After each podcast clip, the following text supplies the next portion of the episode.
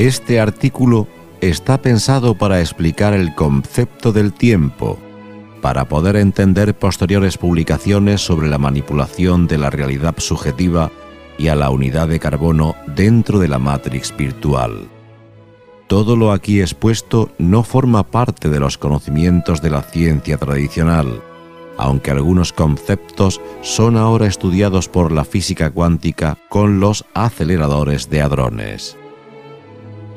En el artículo Comprendiendo las Dimensiones, dije que el tiempo es como se percibe el movimiento en el espacio de un cuerpo en la dimensión directamente superior, o sea que el tiempo percibido por el hombre es espacio en movimiento no manifestado en la realidad subjetiva.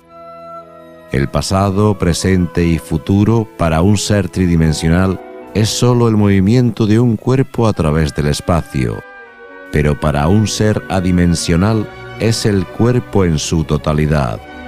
Pasado, presente y futuro se funden en un solo cuerpo llamado eternidad. En la realidad subjetiva el tiempo corre y lo percibimos de forma lineal, ayer, hoy, mañana, pero en la realidad general el tiempo corre de forma paralela, ayer igual a hoy igual mañana. O sea que hay, digamos, tres líneas de tiempo simultáneas. La octava se va moviendo a través de estas líneas de tiempo como si fuera una onda, influyendo en ellas según toca su respectiva línea de pasado, presente o futuro. Según donde nos encontremos ubicados en el espacio, un acontecimiento del futuro puede influir en el presente o no. La línea secuencial, lunes 1, miércoles 4, martes 2, choque 8, jueves 5, sábado 7, lunes 1, les dará una idea de las influencias, pero sepan que es solo una forma de graficarlo. Todo depende del lugar en el espacio más que en el día específico.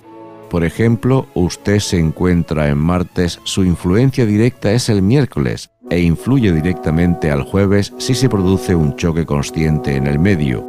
De lo contrario, influirá en miércoles, cuya influencia directa es el lunes. Por consiguiente, lo que haga el lunes influirá directamente a través del miércoles al martes. No explicaré el resto de la semana para no complicar su comprensión y de esta manera percibe el tiempo en forma lineal, lunes, martes, miércoles.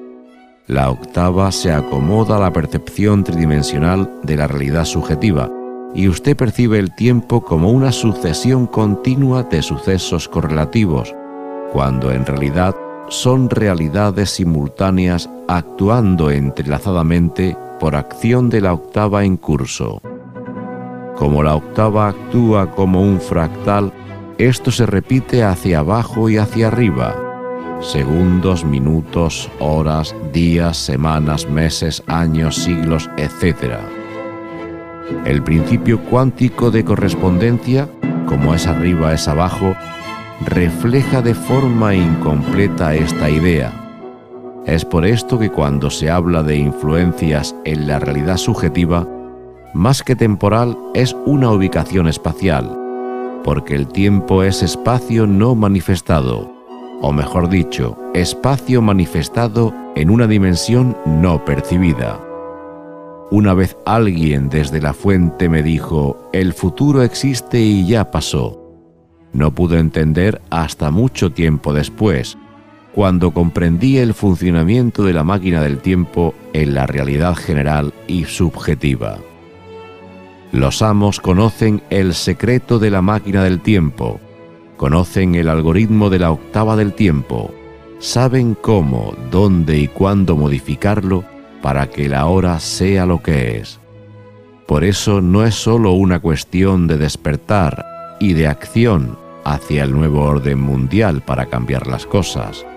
Hay que conocer la máquina y comprender su funcionamiento para poder contrarrestar su influencia y recién entonces actuar a defecto. La unidad de carbono tiene los medios a su alcance para lograrlo. pero antes tiene que pasar a ser consciente de ella misma y convertirse en ser humano, con mayúsculas, para manejar la máquina.